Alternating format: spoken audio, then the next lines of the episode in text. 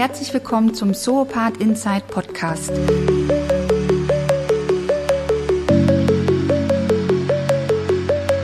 Mein Name ist Annette Gregorius und ich spreche an dieser Stelle mit Akteuren aus dem Bereich des temporären Wohnens, dem Segment, das die Wohnantworten der Zukunft hat, vor allem mittels der Hospitality. Es geht um den Status quo im Segment, um Entwicklungen, Trends und Zukunftsaussichten. Mir geht es um Menschen, Meinungen und Fakten. Aktuell, hintergründig und echt. Alle Insider aufgepasst, jetzt geht es los. Ein herzliches Hallo heute aus dem Hotel de Rome in Berlin. Gestern fand hier der Tag der Hotelimmobilie des ZIA statt. Heute startet das Internationale Hotel Investment Forum und somit habe ich die große Chance, einen weiteren spannenden Betreiber vor das Mikrofon zu bekommen, ohne dass ich knapp 800 Kilometer zu seinem Büro nach Innsbruck reisen muss. Heute geht es in meiner Podcast-Folge insbesondere um den österreichischen Markt und die Entwicklung von Harrys Home, Hotels und Apartments. Harry gibt es wirklich. Ideengeber und Gründer von Harrys Home ist Harald Ulsch aus Innsbruck in Österreich, dessen Familie schon seit Generationen in der Hotellerie tätig ist. Der Schwarze Adler in Innsbruck zählt zu den traditionsreichsten Hotels der Stadt und befindet sich bereits seit 100 Jahren im Besitz der Familie Ulsch. Harald Ulsch eröffnete mit seinem Team 2022 mit Bern Ostermundingen nach Bischofshofen und Steyr 2021, Zürich Wallisellen 2019, München 2015, Wien 2012, Dornbirn 2010, Linz 2009 und Graz 2006 sein insgesamt neuntes Haus der österreichischen Hotelkette. Im Juli 22 kommt Telfs in Tirol dazu. Zehn Projekte sind derzeit in Entwicklung. Die österreichische Harrys Home Hotelgruppe ist bereits mehrfach ausgezeichnet, unter anderem als Tirols bestes Familienunternehmen, das Harrys Home Wien als Top-Lehrbetrieb. 2006 ist alles gestartet, seit 2007 ist das Unternehmen bereits Seite an Seite mit Apartment Service. Es gibt also wahnsinnig viel zu besprechen. Herzlich willkommen, lieber Harald. Danke für die Einladung, liebe Annette. Wie kam es denn zu der Idee Harrys Home in 2006? Berichte uns ein bisschen davon. Ja, 2006 äh, war die Eröffnung des ersten Harrys Home Hotels in Hart bei Graz. Äh, die Ideen haben natürlich eine gewisse Vorlaufzeit benötigt und das heißt, so im Jahre 2003 habe ich begonnen, äh, mir die Gedanken zu machen, was braucht der Gast von morgen wirklich? Äh, ich komme aus einer traditionellen äh, Hoteliersfamilie. Unser Stammbetrieb ist der Schwarze Adler in Innsbruck, 500 Jahre alt, 100 Jahre in der Familie, vierte Generation mit meiner Frau. Aber wir sind natürlich an unsere Grenzen gestoßen, denkmalgeschützt, ausgebaut. Also die Erweiterung konnte nicht äh, dort stattfinden, sondern es musste eigentlich etwas Neues passieren. Und das Schöne ist natürlich, wenn man was Neues machen kann, äh, dass man nicht gebunden ist an diese Dinge, die man sonst in so Bestandsbetrieben vorfindet. Mhm. Also haben wir begonnen zu überlegen, was sind die zehn wichtigsten Dinge, die der Gast von morgen wirklich braucht. Na, da bin ich jetzt gespannt. Also mindestens fünf musst du uns jetzt verraten. Ja, also man muss immer wieder daran denken, das war das Jahr 2003, es sind viele Dinge, die jetzt schon natürlich Standard sind, damals noch nicht. Also das hat begonnen ähm, grundsätzlich von der Zielgruppendefinition, dass wir gesagt haben, wir wollen relativ breit ansprechen, von Geschäftsleuten über äh, Familien, aber auch den Longstay, mhm. was damals noch etwas ungewöhnlich war. Noch dazu in der Kombination, wie wir gesagt haben, wir wollen Short und Long Stay. Mhm. Da haben wir damals alle schon gesagt, das wird nie funktionieren. Und dann auch noch im Staat Graz, ja? Also und, ich sag mal. Äh, ja, wir waren äh, über eine Überlegung eben nicht Wien unbedingt, sondern eine der großen Wirtschaftsstädte und das war Linz oder Graz und dann hat sich durch Verbindungen einfach Graz ergeben. Mhm. Ja, was waren die wichtigen Dinge äh, für den Gast von morgen? Das war das, dass er grundsätzlich sehr selbstständig äh, denkt und handelt und ein Reiseerfahrener ist und uns sagt, was er will und wir ihm nicht unbedingt alles äh, von den Lippen lesen müssen.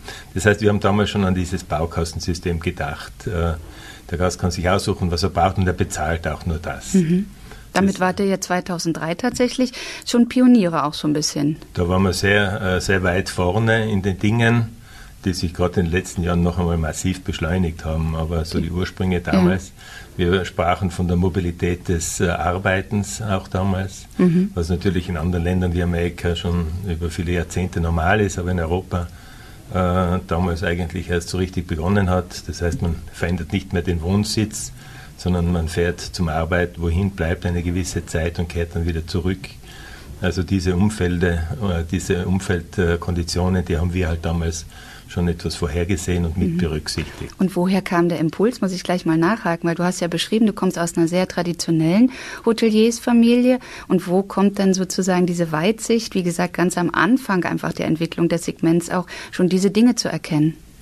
Naja, äh, also grundsätzlich bin ich in den Betrieb gegangen, ich habe ein Wirtschaftsstudium gemacht und habe gesagt, ich möchte gerne Unternehmer werden. Also es war nicht der Gastwirt an erster Stelle, sondern schon, dass man ein Unternehmen entwickelt. Mhm. Und natürlich war es zuerst erforderlich, den Stammbetrieb äh, richtig zu positionieren. Und dann war immer geplant, dass es darüber hinaus auch etwas gibt. Also ich sag mal, ihr seid ja mit Harris Home, das hast du vorhin auch schon im Intro so ein bisschen gesagt, ja sehr nah an der klassischen Hotellerie. Wie habt ihr denn jetzt die letzten zwei Jahre in Österreich erlebt? Naja, die klassische Hotellerie hat natürlich sehr gelitten. Äh, klar, wenn plötzlich die Umsätze von 100 auf 0 fallen, dann äh, waren das Szenarien, die nicht vorhersehbar waren. Und wer immer gesagt hat, ja, habt ihr nicht vorgesorgt für schlechte Zeiten, dann wissen wir, dass das vielleicht mit minus 20, äh, vielleicht noch 25 Prozent natürlich die Aufgabe wäre vorzusorgen, aber mit minus 100 Prozent, glaube ich, ist es niemandem zumutbar. Die Situation hat es in der Vergangenheit noch nie gegeben. Mhm. Äh, und ja, da war man mal vor den Kopf gestoßen und vor allem natürlich war das größte Thema, äh, wie man mit den Mitarbeitern umgeht. Wie seid ihr umgegangen? Wie seid ihr durch die Krise gegangen? Ja, wir haben äh, im ersten Lockdown haben wir Gespräche mit jedem einzelnen Mitarbeiter geführt, um zu, auszuloten, wie sind die Interessen, wie können wir damit umgehen. Äh, in saisonnahen Betrieben hat man sich einmal kurzzeitig getrennt, in anderen äh, war die Kurzarbeit und in manchen konnten wir auch die gesamte Beschäftigung aufrechterhalten. In der Folge Lockdowns war es dann eigentlich nur mehr die Kurzarbeit. Äh, allerdings durch die Länge der äh, Lockdowns musste man ja die Leute auch binden und mhm. beschäftigen und Programme finden, damit man sie auch nicht äh, aus den Augen verliert. Mhm. Das heißt, ihr musstet schon auch eure Betriebe schließen oder seid ihr offen durch die Krise naja, gegangen? Ja, wir haben äh, grundsätzlich mussten wir teilweise schließen, ja. äh, komplette Lockdowns und dann war es teilweise möglich, Geschäftsleute unterzubringen. Das haben wir durchwegs gemacht, vor allem in den Harris Home Betrieben, auch wenn die Belegung niedrig war. Aber wir konnten zumindest die Mitarbeiter wieder sehen und ein bisschen beschäftigen und äh, an das Unternehmen gebunden halten. Ja. Habt ihr in dieser Zeit neue Zielgruppen gewonnen? Habt ihr da auch nochmal euch neu ausgerichtet, nochmal das Konzept hinterfragt? Habt ihr Unterschiede gesehen, eher zwischen, der Tradition, zwischen den traditionellen Hotelbetrieben und den, den Harris Homes? Äh, also grundsätzlich mit Harris Home waren wir natürlich auch äh, mit dem richtigen Produkt hier, weil hier das Longstay-Segment eigentlich gefragt war und wir haben durchschnittlich äh, deutlich höhere Auslastungen wieder Mitbewerb gemacht, aber zu einem Niveau, der nicht betriebswirtschaftlich ausreichend war. Wir haben natürlich auch die Einrichtungen, dass wir hier den Gast sozusagen wohnen lassen, ohne dass wir ihn in irgendeiner Weise auch bedienen, weil er wollte nicht bedient werden. Damals war ja die Hygiene das Wichtigste. Also da, da sind wir gut drüber gekommen und bis man, dass man auch noch ein Essen vor das Zimmer stellt und solche Dinge, das hat man in Ausnahmefällen auch gemacht. Aber sonst hat er sich selbst äh, zurechtfinden müssen. Äh, Traditionsbetrieb wie der Schwarze Adler natürlich kann das nicht machen und den haben wir dann auch länger geschlossen gehalten. Wie sieht es jetzt aktuell wieder aus? Seid ihr wieder mit allen Häusern und voller Kraft am Start? Ja, wir sind schon lange mit allen Häusern wieder geöffnet. Ähm, es ist so, dass sich jetzt, äh, dass die, weiß man ja auch, die kleineren Städte besser durch die Krise gekommen sind, äh, aber jetzt die Großstädte auch äh, deutlich wieder zulegen. Wien, München, auch Zürich entwickelt sich sehr gut. Und was wir auch erlebt haben im Traditionsbereich, dass so ein Ort wie Innsbruck, der Business und Leisure hat, sehr schnell anspringt und natürlich gut auch in der geografischen Route liegt. Genau. Ja, lass uns gerne noch mal ein bisschen über den österreichischen Markt im Pendant auch zum Deutschen vielleicht sprechen. Ähm, wie ist der insgesamt strukturiert? Also wir haben ja schon öfter das Thema natürlich auch thematisiert. Im Vergleich zu den Entwicklungen in Deutschland haben wir immer so ein bisschen auch natürlich ketzerisch gefragt, ist, ist halt Österreich immer noch ein bisschen im Dornröschenschlaf? Dann sind wir aber auch ganz klar zu der ähm, Erkenntnis gekommen, nee, so viel Dornröschen ist da gar nicht. Auch es sind auch starke Entwicklungen halt auch in Österreich zu, ähm, zu erkennen. Berichte doch mal, äh, wie, wie du den, den Markt, äh, das Segment in Österreich empfindest und vor allem, was mich natürlich total interessiert, weil ansonsten, wenn wir über Österreich sprechen, geht es ja immer um Wien. Alle wollen nach Wien, Wien, Wien. Dann jammern sie aber auch über Wien, dass Wien einfach äh, gar nicht in der Performance so stark ist, wie man sich das einfach auch erhofft. Und ihr setzt ja bewusst auf ganz andere Standorte. Du hast es eben gerade schon gesagt. Vielleicht kannst du das noch mal ein bisschen erläutern. Ja, wenn man vom österreichischen Markt spricht, dann spricht man im Tourismus natürlich überwiegend von Ferientourismus. Äh, also das liegt sicher in der Größenordnung von 80 Prozent. Äh, und da ist der Westen stärker wie der Osten. Äh, der Markt ist geprägt von einem starken internationalen Tourismus, weil natürlich die eigene Bevölkerung zu gering ist, um hier wirklich substanziell etwas den Betrieb, die Auslastungen zu bringen. Eher im Osten, wo Wien ausstrahlt, aber im Westen haben wir gerade in Tirol zum Beispiel 10% Inlandstourismus und äh, damit kann man natürlich nicht weit kommen. Es hat sich vielleicht ein bisschen gesteigert, aber wir sind natürlich sehr stark abhängig von internationalen Strömen. Mhm. Deutschland, Holland, äh, auch, auch Italien, die umliegenden Länder, äh, reden wir gar nicht von den Fernmärkten. Wenn man dann in den Städtetourismus kommt, das war ja ein bisschen die Frage, dann ist natürlich Wien ein äh, sehr zentraler Ort, äh, der natürlich äh, wiederholt als lebenswerteste Stadt äh, sehr stark ausstrahlt und sehr viel anzieht. Allerdings auch sehr viel internationalen Tourismus mhm. hat, wie man jetzt spürt und auch als Kongressstadt sehr beliebt ist. Und dann kommt lang, lang nichts. Dann mhm. kommen die, äh, die, Bunde, die Landeshauptstädte und von der Größe ist es Graz, gefolgt von Linz und dann eben Salzburg, Innsbruck. da zieht natürlich alle mal nach Wien, das ist klar. Und äh, jetzt merkt man schon, äh, dass natürlich auch die anderen Landeshauptstädte hier auch in den internationalen Hotelketten, äh, dass die dort Fuß fassen. Ähm, ja, wir, wir haben eigentlich in diesen Landeshauptstädten begonnen, sind dann auch nach Wien. Äh, allerdings so, sehen wir jetzt äh, doch äh, interessante Entwicklungen in diesen so Mischgebieten zwischen mhm. Business und Ferientourismus und haben hier jetzt einige Orte entwickelt, äh, wo wir sehen, da gibt es äh, relativ wenig Mitbewerb und da können wir uns sehr gut entwickeln. Genau, da kommen wir gleich nochmal zu, dass du vielleicht auch ein bisschen was zur Pipeline nochmal ja. sagst, weil ihr seid ja gerade in eurer größten Expansionsphase, ne? Mhm. viele Objekte kommen. Aber nochmal ganz kurz zum Mix auch, um damit wir Harris halt einfach auch noch besser verstehen. Ähm, wie, wie ist denn bei euch der Gästemix zwischen Business und, und Leisure? Äh, also grundsätzlich einmal, wenn man unterscheiden zwischen Shortstay und Longstay, so haben wir nicht mehr als maximal 30 Prozent Longstay. Mhm. Äh, das wollen wir auch nicht, damit der Zimmerpreis, auch dann stimmt. Ja. Und äh, Business to Leisure ist natürlich stark abhängig von dem einzelnen Ort. Äh, klar, Wochenende ist durchwegs mehr Leisure und äh, unter der Woche stark, sind wir stark mit Businessgästen äh, entsprechend ausgedacht. Aber wir zählen auch ganz stark auf die Familien mhm. äh, in den Städten. Das ist ein toller Markt, äh, den wir sehr gut mitnehmen können und wo wir das Produkt auch immer weiterentwickelt haben. Das, darüber musst du, glaube ich, an der Stelle gleich mal was sagen. Ihr habt euch da ja auch einer Kooperation jetzt angeschlossen, die ihr intensivieren wollt. Naja, wir haben ähm, natürlich auch, dass es greifbarer wird. Wir haben grundsätzlich die Zimmerkonzeption immer mhm. schon für Familien sehr äh, optimal aufbereitet gehabt, von äh, großen Familienzimmern, so Family and Friends, wie wir das bezeichnen, mhm. wo auch fünf bis sechs Schlafstellen sind, bis hin zu drei Zimmerkombinationen, wo man sich auch separieren kann. Also es gibt äh, Verbindungstüren natürlich und all diese Dinge. Äh, das heißt, wir haben hier eigentlich auch die Möglichkeit der Selbstversorgung, was gerade für Familien sehr, sehr wichtig ist. Ähm, aber wir haben dann zunehmend begonnen, auch äh, Kinderspielzimmer einzurichten und entsprechend Angebot, auch Freizeitangebot äh, und entsprechend Kooperationen mit anderen Familien, wie soll man sagen, wie, wie zum Beispiel Spiele, Länder und all diese Dinge, die es in den Städten gibt äh, da arbeiten wir sehr gut zusammen mit der Therme Erding zum Beispiel in mhm. München. Funktioniert hervorragend. Äh, also wir versuchen auch im Umfeld natürlich alle äh, Anbieter mit heranzuziehen und hier tolle Angebote zu äh, bündeln. Mhm.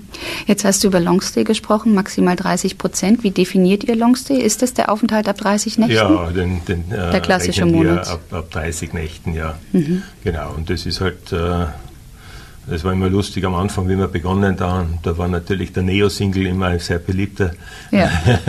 ein sehr beliebter, äh, äh, eine beliebte Zielgruppe, wo alle geschmunzelt haben aber wo sich jeder gedacht hat oder sehr viele gesagt haben, ja, wenn es damals ein Harris Home gegeben hätte, ich hätte es brauchen können. genau, dann lass uns, wie hast schon ein bisschen was über das Baukastensystem erzählt, äh, dass ihr damit sehr früh mit der Idee halt einfach auch dran seid und auch vom Design. Vielleicht magst du uns davon noch ein bisschen was erzählen, auch in den ganzen neuen Projekten, die jetzt kommen, seid ihr ja in äh, Designstufe 2 und sogar Designstufe 3 jetzt. Ja, wir sind jetzt in der Größenordnung und entwickeln uns gerade zwischen 10 und 15 Hotels und wir haben ähm, die erste Stufe mit ca. sechs Hotels in der ersten Designstufe gehabt, die eben zurückgeht auf diese Entwicklungen äh, 2003, 2004 mit 2006 erste Eröffnung. Ähm, die war relativ klar einfach, äh, äh, muss aber dazu sagen, auch heute noch absolut tauglich. Äh, muss, diese, die Ältesten sind jetzt schon 16 Jahre alt. Mhm. Ähm, die zweite Stufe, die haben wir jetzt äh, seit den letzten zwei Jahren realisiert. Die ist schon etwas deutlich höherwertiger, auch in gesetzteren Farben, so ein bisschen auch natürlich dem Zeitgeist entsprechend. Mhm. Auch hier kommen fünf bis sechs Häuser und die Stufe drei, die wir nächstes Jahr eröffnen, die wird noch das Thema Wohnen noch stärker thematisieren. Auch hier haben wir vor, so ungefähr in dieser Zahl von Betrieben das zu machen und dann in die nächste zu gehen. Wir haben uns überlegt, dass wir sagen, okay, es wird dann ähm, notwendig sein, wieder Refurbishment zu machen und da wollen wir nicht über die ganze Gruppe mit den Dingen drüber gehen, sondern so in diesen Tranchen von fünf, sechs Betrieben, da kann man mhm. dann wieder mal ein Face-Lifting machen. Ja. Genau. Wenn du sagst, jetzt gerade in Designstufe 3 betont ihr stärker noch das Wohnen. Das ist ja so auch gerade im, im Service Department-Bereich ja wirklich immer das USP. Was habt ihr für neue Möbel, für neue Funktionen vielleicht ins Apartment eingebracht, um diese Wohnkomponente noch zu verstärken? Ja, ein USB von Harris Home ist eigentlich der begehbare Schrank. Äh, das heißt, äh, dort, wo andere reduzieren auf äh, natürlich Quadratmeter bis hin zu einer Stange und Fächern, so sind wir da großzügig und geben diesem Bereich Raum. Das heißt, man kann einfach das Ganze was man hat, relativ schnell verräumen und, und es ist fast so groß, dass man auch da noch ein Reservebett hineinbekommt. also das ist ein, ein wesentlicher USB vom Wohnen. Wir haben auch begonnen, äh, diesen Vorraum mit, äh, mit äh, Nasszelle und, und begehbaren Schrank optisch auch so als Vorraum mit, mit Fliesen zu gestalten und der Vorhängen abzutrennen vom Wohnraum, sodass ich sagen kann, ich kann die Küche einmal unaufgeräumt lassen und mhm. kann trotzdem im Zimmer noch wohnen. ja, es sind so mehrere, auch natürlich gibt es neue neue äh, Relax-Möbel drinnen. Wir haben teilweise auch Fitness im Zimmer. Mhm. Das heißt, äh, da kann man dann auf Wunsch auch ein Zimmer buchen mit äh, Fitnessgeräten, Sprossenwänden, allen Zutaten. Dass wir, andere haben auch äh, Audio-Spezialitäten drinnen. Da arbeiten wir mit Revox zusammen. Mhm. Äh, das heißt also, wir versuchen hier noch zusätzlich eben äh, den Zielgruppen besondere Angebote zu geben. Und ähm, wir haben gerade jetzt ein neues Reservierungssystem übernommen, das ermöglicht eben genau diese speziellen Wünsche, dieses Baukastensystem auch digital abzubilden, sodass immer das eigentlich dann durchbuchen kann und er bekommt genau dieses Zimmer, das diese Ausstattung hat. Das geht dann über das Hotelprogramm ja. genau dorthin.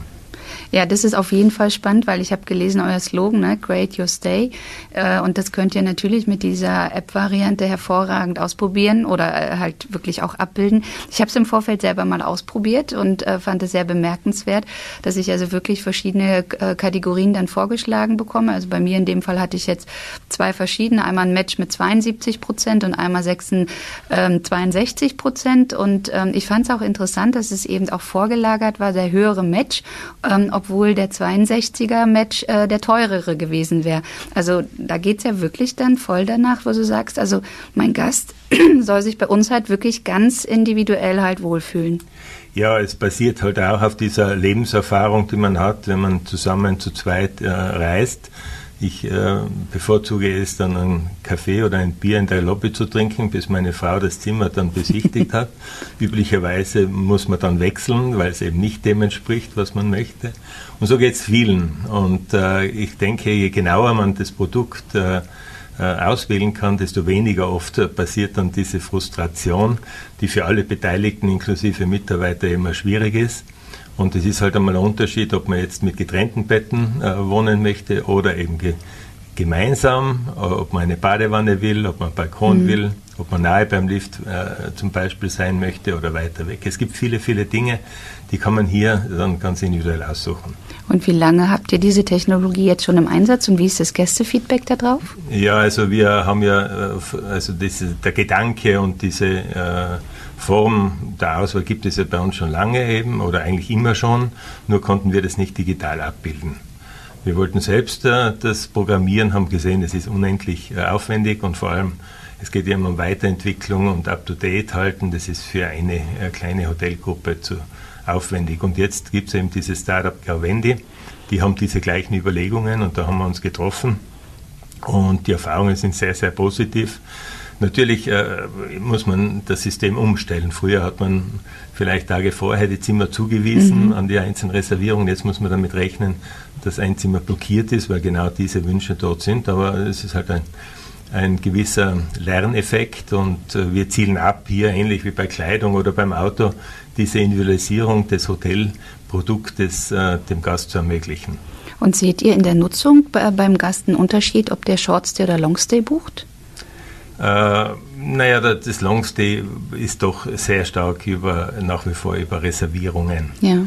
Also da, da möchte man doch mehr wissen und da gibt es doch das persönliche Gespräch. Also dazu gibt es auch eine Reservierungsabteilung, mhm. äh, aber auch natürlich die einzelnen Häuser, die hier dann die entsprechende Auskunft geben. Also mhm.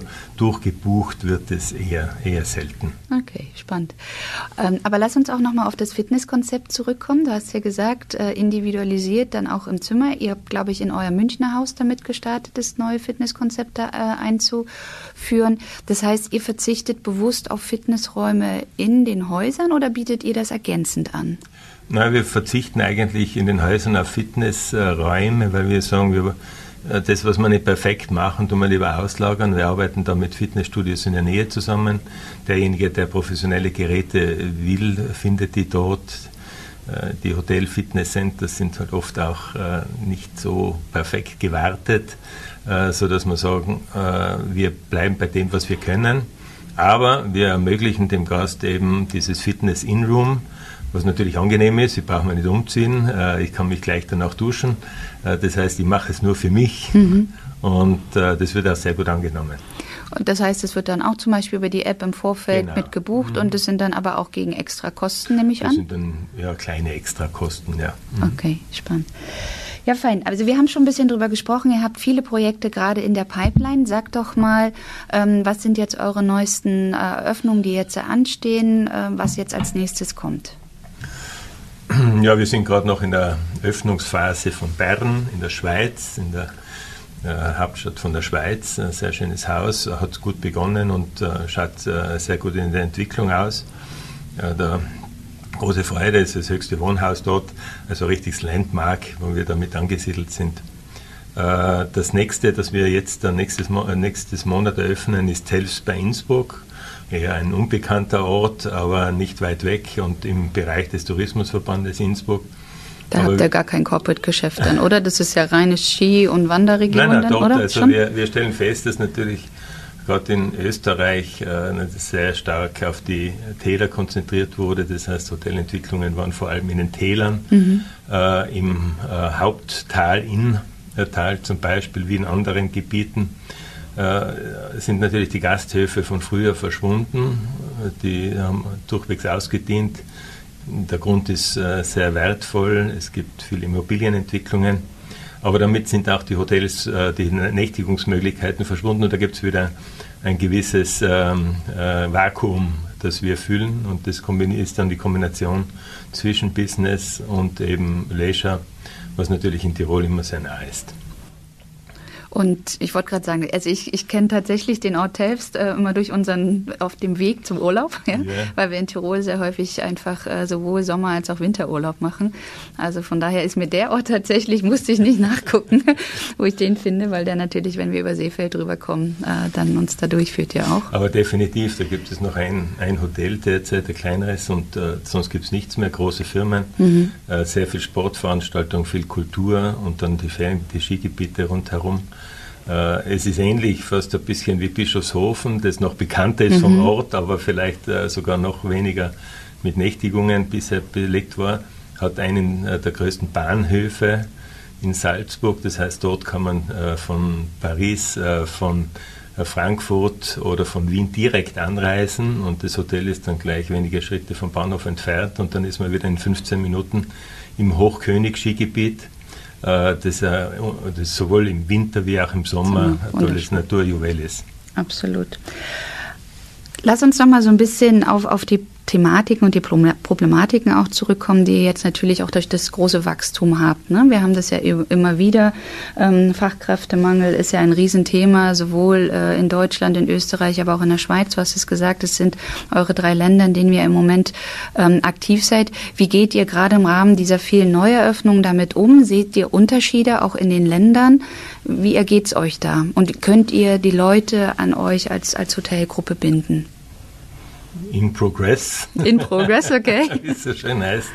Äh, aber äh, grundsätzlich, äh, wir haben gestern auch im Vortrag gehört, es gibt nur mehr Budget oder Luxus. Ich glaube, da muss man ein bisschen vorsichtig sein. Ich bin da immer wieder der Prophet dessen, dass man die Mitte nicht mit Mittelmäßigkeit verwechselt. Mittelmäßigkeit hat gar keine Chance, aber in der Mitte ist schon viel Platz aber ich denke schon mit Limited Service. Mhm. Und das ist, glaube ich, jetzt das Angesagteste in der Hotellerie, dass ich versuche, nicht zu viele Mitarbeiter zu haben und manche Dinge auslagere, äh, die muss ich nicht unbedingt selbst machen. Sprich Gastronomie. Ich wollte gerade fragen, äh, ist da ist doch ganz Gastro. stark äh, und äh, ja, Housekeeping macht man ohnehin schon länger extern. Aber damit kann man dann auch natürlich die Mitarbeiterzahl überschaubar halten und äh, tut sich ein, ein, bisschen leichter. Trotzdem natürlich die Herausforderung besteht. Was man natürlich auch merkt jetzt mit dem wachsenden ähm, Zahl von Betrieben, dass äh, Mitarbeiter auch ganz gern wechseln. Wir schaffen es immer wieder, wenn die einen äh, Lebensmittelpunkt wechseln, dass wir dort auch einen Betrieb haben. Und äh, somit können wir da auch äh, wiederholt auch unter den Betrieben Mitarbeiter austauschen, ohne sie zu verlieren. Ja. Das heißt ja nicht, dass wir auch trotzdem neue brauchen, aber wir können zumindest die äh, mehr halten, als es sonst als Einzelhotel möglich ist. Ansonsten gehen wir auch sehr aktiv ran, so wie wir es jetzt gerade haben, auch in einem Wettbewerbgebiet wie Tirol, wo natürlich sehr viel äh, Mitarbeiterwettbewerb ist. Mhm. Also da zahlen wir auch Prämien, mhm. also sowohl Bewerberprämien wie auch äh, Anwerberprämien, äh, um Leute halt mit uns äh, auf uns aufmerksam zu machen. Und dann wissen wir ganz genau, dann geht es halt um, dass es zusammenpasst. Mhm. Wir sind da sehr flexibel in der Gestaltung von Arbeitszeiten, was Seit, möglich ist. Ich wollte gerade sagen, viele sprechen jetzt über Vier-Tage-Woche. Habt ihr solche Arbeitszeitmodelle auch schon diskutiert? Ja, die hat es immer schon gegeben, aber, aber weniger, weniger, mit Vollzeit, eher mit Teilzeit. Also mhm. wir, gehen ja, wir haben ja auch Teilzeitpositionen im Frühstück oder so. Das hat man ohnehin die lokalen äh, Mitarbeiter dann, die man da mitnehmen kann. Und äh, was die Verwaltung betrifft, oder wir sagen Help Office, weil sie sollen ja nicht äh, verwalten, mhm. sondern helfen, da haben wir auch sehr viel auch im Bereich äh, externe Homeoffice, das haben wir ganze, die ganze Palette von Arbeitswelten. Ja. Euer Recruiting-Prozess ist ja eher noch klassisch oder wir haben es ja gestern zum Beispiel auch in einem Vortrag gesehen, dass da halt wirklich jetzt Castings veranstaltet werden, wo man auch ne, äh, gemeinsame Tanzveranstaltungen hat, um so eine gewisse Lebensphilosophie rüberzubringen. Wie, wie läuft es bei Harry's Home ab? Ja, also hier äh, freuen wir uns, dass man natürlich jetzt, dass im Herbst äh, auch äh, unser, unser drittes äh, Kind sozusagen in den Betrieb kommt, und zwar unsere Tochter, die hier Ausbildung hat, eben im Bereich Personalwesen, okay. Recruiting, die hat ihre Ideen, da können wir jetzt noch nicht allzu viel machen. In wenigen Monaten wird sie den Bereich dann übernehmen und äh, da merkt man, ist ein ganz anderer Zugang. Also da freuen wir uns drauf und auch ihre zwei Brüder freuen sich, dass sie diesen Bereich übernimmt. Super, das heißt, ihr habt eigentlich auch schon ein bisschen so eure Exit-Strategie vorbereitet und werdet an die nächste Generation, dann die fünfte, glaube ich, wenn ich jetzt richtig mitgezählt ja. habe, äh, übergeben? Ja, dieser Prozess ist ein, be ein, begleiteter Prozess auch, was ganz wichtig ist, glaube ich, äh, damit wir hier auch, äh, damit alle ihre Position auch wahren können. Äh, das machen wir schon geraume Zeit, wird noch eine geraume Zeit dauern, mhm. aber es ist bereits eingeleitet, ja, das ist mhm. richtig. Und ähm, hatten alle sofort auch, sage ich mal, so diese, diese Lust ins Segment zu gehen oder äh, waren da vielleicht auch Ideen, mal Mensch, ich möchte vielleicht eher in die Grafikrichtung oder ich möchte vielleicht Architektur studieren oder war schon immer auch gleich dieses Hoteliers äh, gehen da? Also es waren die Kinder nie äh, gezwungen, äh, in dieser Branche äh, sich auszubilden oder tätig zu sein. Natürlich haben sie mitgearbeitet, haben auch was bezahlt dafür bekommen, logischerweise. Und äh, das ist auch ganz gut, damit man das Gefühl dafür bekommt. Äh, sie haben sich dann, die Buben haben sich für die Ausbildung entschlossen, dann im Tourismus. Äh, die Tochter hat gesagt, da gehe ich nie hinein. Und so haben wir eben zwei Erlebnisse gehabt. Einer war schon ein bisschen gesetzt und die anderen zwei haben sich dann doch entweder äh, insgesamt äh, verändert oder eben ähm, gesagt, ja, äh, ich kann mir da den Bereich vorstellen. Äh, ganz interessant, wie sich solche Dinge entwickeln. Ich glaube, spannend ist einfach, dass Unternehmen sich auch weiterentwickelt. Das ist für die Jugend, glaube ich, ganz wichtig.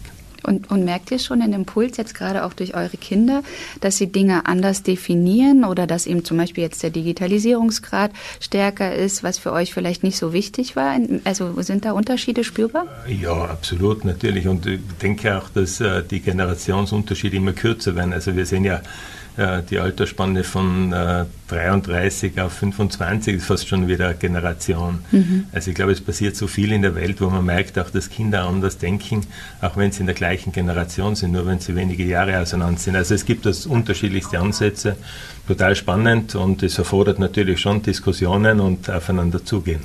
Super. Was nicht immer ganz leicht ist. Definitiv, das glaube ich dir gerne. Ähm, lass uns noch ein bisschen über das Thema Nachhaltigkeit sprechen, weil auch da kommen wir ja alle gerade überhaupt nicht dran vorbei. Und natürlich war das die letzten Jahre immer äh, schon, schon klar, dass wir uns in diesem Bereich stärker äh, engagieren müssen. Aber ich sag mal, gerade die Pandemie hat da jetzt ja auch nochmal ein, einen wirklichen Push in dieses Thema gegeben. Was, was macht ihr als Harris Home bereits ganz aktiv im, im, in dem Bereich und was habt ihr euch vielleicht vorgenommen? Ja, also wir können natürlich bestehende Häuser nicht massiv verändern. Äh, also alles, was Bau ist, ist nur beschränkt äh, beeinflussbar. Energie natürlich da oder dort möglich. Also das heißt, alles, was Solarenergie möglich ist, äh, wird auch nachgerüstet, aber manchen Dingen kann man nicht beliebig wechseln. Aber da kann man optimieren. Äh, was wir allerdings machen, wir sind gerade dabei in der Zertifizierung äh, von den Harris Home Betrieben jetzt einmal in Österreich. Äh, das ist eine, eine europäische Zertifizierung oder österreichische Zertifizierung für Nachhaltigkeit. Wir haben das gerade in Linz abgeschlossen, machen das in Wien weiter und werden bis zum Herbst alle Betriebe zertifiziert haben. Wir merken einerseits, dass das natürlich für uns selbst viel positive Überlegungen gibt. Äh, aber auch am Markt natürlich eine starke Nachfrage ist und vor allem, äh, wie soll man sagen, ja, es wird ähm, von den Firmen eingefordert. Ob sie selbst machen oder nicht, sei dahingestellt, aber vom Lieferanten wird es mehr und mehr gefordert und wir liefern halt in dem Fall halt Übernachtungen. Und äh, wir denken, dass wir, und wir sehen auch, dass wir da relativ weit vorne sind jetzt mhm. mit diesen Zertifizierungen und äh, können darauf verweisen, dass wir uns mit den in erster Linie muss man sagen, Beschaffung und Betriebsabläufen optimieren. Genau, wollte ich gerade fragen. Also was, ja. was bescheinigt euch das Siegel? Worauf äh, fokussiert sich das vor allem? Ja, das geht natürlich, Beschaffung ohne Restaurant, das ist natürlich stark das Frühstück, mhm. äh, dass es regional ist, dass die Tierhaltung äh, passend ist, dass äh, Bioprodukte dabei sind. Äh, äh, da gibt es auch unzählige Sachen in der, in der, im Betriebsablauf äh, geht es auch um das ganze Entsorgung. Äh, wir haben damals schon überlegt und haben das so eingebracht, dass auf jeder Etage Müllsammelstellen sind, um den Gästen, die eben Longstay sind, kurze Wege zu ermöglichen. Das macht sich jetzt bezahlt. Das wird hier äh, eigentlich eingefordert auch, ähm, was halt möglich ist. Ich meine, man muss immer mit am Boden bleiben und man kann nicht erwarten, dass die Gäste das alles äh, freiwillig machen, so wie mhm. man es gerne hätte. Aber man kann es immer nur unterstützen. Absolut. Wäre auch eine Frage, merkt ihr das? Honorieren die Gäste das? Sind sie bereit auch dafür, sage ich mal, einen Euro mehr in der Übernachtung äh, zu zahlen oder geht es dann trotzdem wieder auch über eine Preis? Dazu ist es zu jung, das können wir jetzt noch nicht wirklich sagen. Hm. Wie ist deine Erwartungshaltung? Hat sich da trotzdem auch vielleicht so ein, so ein Mind-Change jetzt langsam auch durchgesetzt? Ja, ich, sag, ich finde das auch wichtig nach innen. Äh, wir haben viele junge Leute, auch in den Betrieben, die wirklich auch, glaube ich, mit diesen Dingen sich beschäftigen und die nimmt man auch mit. Also ich glaube, man muss es gesamthaft sehen, diese Sache. Es strahlt natürlich aus, aber es soll, es soll kein Selbstzweck sein, sondern es muss gelebt werden. Hm. Lass uns noch ein bisschen über deine Vision sprechen für Harrys Home, auch wie du es dann ja äh, mit deiner Frau an die, eure Kinder dann auch mal übergeben wollt. Ähm, ihr seid, ich sag mal, relativ leise gestartet, ja. Also ich, ihr wart jetzt nicht die ganz laute Marke, die immer ganz viel ähm, auch in der Presse zu finden war. Jetzt in letzter Zeit haben wir viel über euch gelesen, natürlich auch durch die große Pipeline, ja. Ähm, ihr seid jetzt in drei Ländern vertreten. Ich glaube, Italien ist das nächste, was ihr anvisiert. Spricht darüber vielleicht einfach noch ein bisschen, wo ihr hin wollt. Ja, gewisse Dinge, die ergeben sich einfach. Nicht? Wir sind ein Privatunternehmen. Wir haben keinen äh, Investor an Bord, der sich um die Immobilien äh, sozusagen kümmert, sondern wir haben das immer aus eigener Kraft entwickelt. Wir haben von den zwölf Betrieben drei im Eigentum und der Rest ist halt dann als Pachtbetrieb. Aber es gilt dann auch immer wieder Einrichtungen zu finanzieren und so. Das ist nicht immer so, dass das äh, dann äh, ganz einfach ist. Vor allem, es hat immer wieder mal kleine Krisen gegeben. Äh, und das hat es gebremst. Andererseits hat es wieder in andere Richtungen ausgestrahlt. Fazit ist, dass wir eigentlich sehr stark im Alpenbogen gewachsen sind und da fühlen wir uns jetzt sehr wohl, weil wir dort eben wahrgenommen werden. Äh, Berlin ist hier wirklich eine Ausnahme, die hat sich ergeben und das lasst man nicht gerne aus. Aber ansonsten sind wir doch angesiedelt in den Alpen oder rund um die Alpen. Und da bietet sich an, nachher ein bisschen in den Süden zu schauen. Wir in Innsbruck sind natürlich sehr nahe dran auch eine starke Affinität äh, in dem Bereich und ich denke, dass äh, Italien ja auch ja, sich sehr, glaube ich, auf einem guten Weg ist, ähm, sich zu erholen und diese norditalienische Bereiche sind einfach ein sehr starker Wirtschaftsbereich, aber auch touristischer mhm. Bereich, sodass wir da schon sehr viel Potenzial sehen. Mhm. Also wirklich so eigentlich wirklich die klassische Fortsetzung von dem, was du eben auch vom Konzept beschrieben hast, wirklich immer dieser Mix zwischen Business und Leisure. Und ja, also wir bleiben da stark drinnen. Wir diskutieren ein bisschen mehr Richtung Leisure auch. Ähm, aber ich denke, es wird immer eine Form der Mischung sein, weil wir wollen ja auch ganzjährig geöffnet sein. Mhm wir wollen vermeiden diese Saisonschließungen. Ja. Mixed Use ist ja auch immer ein ganz starker Gedanke, den du ja in den Immobilien, die ihr entwickelt, auch, auch schon immer kommuniziert hat. Auch damit warst du ja sehr früh mit, mit der Idee immer schon dabei. Magst du vielleicht dazu auch noch ein bisschen was zu dieser äh, Mixed Use-Thematik in der Immobilie sagen? Naja, wir haben es auch äh, hier jetzt gestern wieder gehört, Stadtteilentwicklungen gehen stark in diese Mixed-Use-Konzepte hinein. Äh, und äh, ich denke, bei uns war es eben auch von vornherein der Gedanke des Baukastensystems. Das heißt, wenn ich Dienstleistungen im Hause habe, aber von anderen, die gemacht werden, ist das ein großer Vorteil. Unser Paradebeispiel ist natürlich Millennium City, wo wir da in dem Millenniums Tower wurde äh, aus äh, fünf Büroetagen eben das Hotel gemacht mit 100 Zimmern. Und dort gibt es alles, von der Kinderunterhaltung bis zur Erwachsenenunterhaltung, Food Court äh, und äh, tolle äh, Verkehrsverbindungen in die Stadt. Es ist eine Stadt in der Stadt. Und äh, da hat das Hotel gefehlt und mhm. da passt unser Produkt auch perfekt hinein. Wir waren damals der Meinung, da geht auch niemand frühstücken. Deswegen haben wir den Bereich sehr klein gehalten mhm. und sind überlaufen worden, weil dann doch wieder das Verhalten so ist, dass man gerne im Hotel bleibt, wenn es stimmt mhm. natürlich, mhm. äh, und nicht einmal ins Café geht, obwohl es nur wenige Meter entfernt ist. Also mhm. das haben wir auch lernen dürfen. okay. Und plant ihr doch überwiegend aber schon für eure, für eure Gäste oder äh, habt ihr die Nachbarschaft auch in euren Überlegungen fest mit drin verankert? Äh, die nach fest verankert nicht, aber wir denken, also wir sehen ja in der Stadt, ähm, in den Städten, äh, es ist eine Verdichtung erforderlich in den Städten, teilweise gibt es noch so wir sehen auch, dass äh, die Handelsflächen natürlich massiv gekürzt werden und die mhm. Umwandlung von Handelsflächen auch in, in Hotels ist ein absolut Thema der Zeit. Wir haben einige Projekte, die wir äh, hier mit Partnern verfolgen, weil die sagen, ich brauche die Fläche nicht mehr. Wir wissen alle, das geht zurück und wie kann ich nach oben hin äh, diese Fläche nützen. Wohnraum ist nicht immer ideal, also geht es um Büros oder eben Hotels. Und wenn die Lage passt und meistens sind auch Garagenplätze vorhanden, also da gibt es ganz tolle Entwicklungen, wo man sagt, hier kann man eigentlich aus Bestandsobjekten was Tolles machen. Uns ist es zum Beispiel in Steyr geglückt, das ist mhm. auch so ein kleiner Ort in Österreich. Ähm, da war ein Einkaufszentrum direkt an der Altstadt, das in die Jahre gekommen ist, restauriert, restrukturiert wurde und äh, hier Handelsfläche weggenommen wurde, ein Stock, und da mhm. wurde äh, dann ein Zusatzstock drauf, Etage draufgestellt und da haben wir auch um die 100 Zimmer mit Innenfläche, mit Begrasung, mit Be Terrassen und äh, Grasfläche, also einmalig und wäre unvorstellbar, dass sowas möglich ist. Also da gibt es spannende Entwicklungsmöglichkeiten. Toll. Jetzt lass uns zum Abschluss noch mal ganz kurz über Berlin sprechen, weil bist in, du bist hier in Berlin gerade und ich weiß, dass du nachher auch gleich zur Baustelle fährst.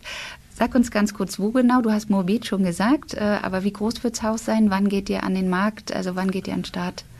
Ja, es wird so ein, ja, für uns wird es ein Boutique-Hotel. Mhm.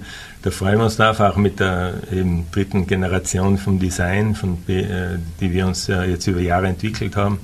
Äh, wird es äh, circa im zweiten Quartal nächsten Jahres in Betrieb gehen. 75 Zimmer, viele mit Balkonen und äh, Terrassen hinten in den Garten hinein. Es ist das, ähm, das Altbestandteil, das Parkhotel Moabit hat es geheißen und wird jetzt das Harris Home Berlin. Okay. Und dazu gibt es eben den Zubau. Es war sehr schwierig, weil hier statische Probleme waren und Nachbarn, wie es halt in der Stadt ist und hat ein Jahr länger gedauert wie geplant. Wobei jetzt sind wir nicht ganz böse, nachdem ja. wir vor einem Jahr ohnehin nicht so gerne eröffnet hätten. Ja. Und äh, ja, also freuen wir uns wirklich drauf, weil so in der Spange dann äh, Wien, Berlin, äh, München, Zürich haben wir dann doch ein paar bekannte Städte, äh, wo wir uns auch dann da oder dort leichter tun. Super. Jetzt hast du gesagt Boutique Hotel, das heißt, wir werden keine äh, Küchen dann in den äh, Zimmern finden, oder? Doch, aber äh, Boutique Hotel verstehe ich darin, dass es halt sehr unterschiedliche Zimmerkonzeptionen gibt aufgrund des Bestandes und des Zubaus äh, und es ist halt so sehr persönliches, also noch persönlicher wie sonst Harry's Home ist. Äh, ich würde sagen, es ist unser persönlichstes Hotel. Dann bin ich super gespannt darauf, hoffe natürlich dann nächstes Jahr bei der Eröffnung auch mit dabei sein zu dürfen und natürlich euren Weg auch weiter begleiten zu dürfen, weil das ist für uns auch total schön. Ihr seid seit 2007 bei uns schon an der Seite und äh, arbeitet auch auf der Plattform mit uns zusammen. Also von daher tolle große Familie. Vielen Dank, lieber Harald, für das schöne Gespräch, für den Ausblick und viel Erfolg für die Zukunft. Ja, danke Annette äh, für das Interesse, dass, äh, dass ich da ein bisschen unser Unternehmen präsentieren durfte und ja, das kann ich zurückgeben. Das Thema Service Department ist ein Thema seit vielen Jahren und wie man sieht auch hat sich das die letzten Jahre ja massiv entwickelt ein Teil äh, davon dieses Weges gehen wir mit unserem Produkt auch mit. Sehr schön, freuen wir uns sehr drüber. Vielen, vielen Dank. Dankeschön.